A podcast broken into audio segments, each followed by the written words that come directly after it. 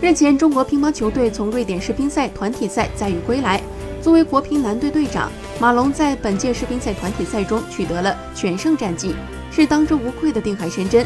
回顾本次比赛，马龙很少谈到自己，更多的是强调成绩的取得靠几代乒乓人共同努力。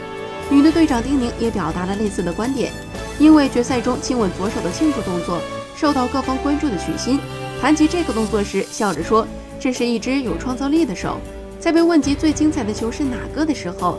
许昕霸气的回应：“下一个。”对于队员的表现，领队黄彪认为球队总体达到了教练员的要求，对于备战东京奥运会以及之后的大赛很有意义。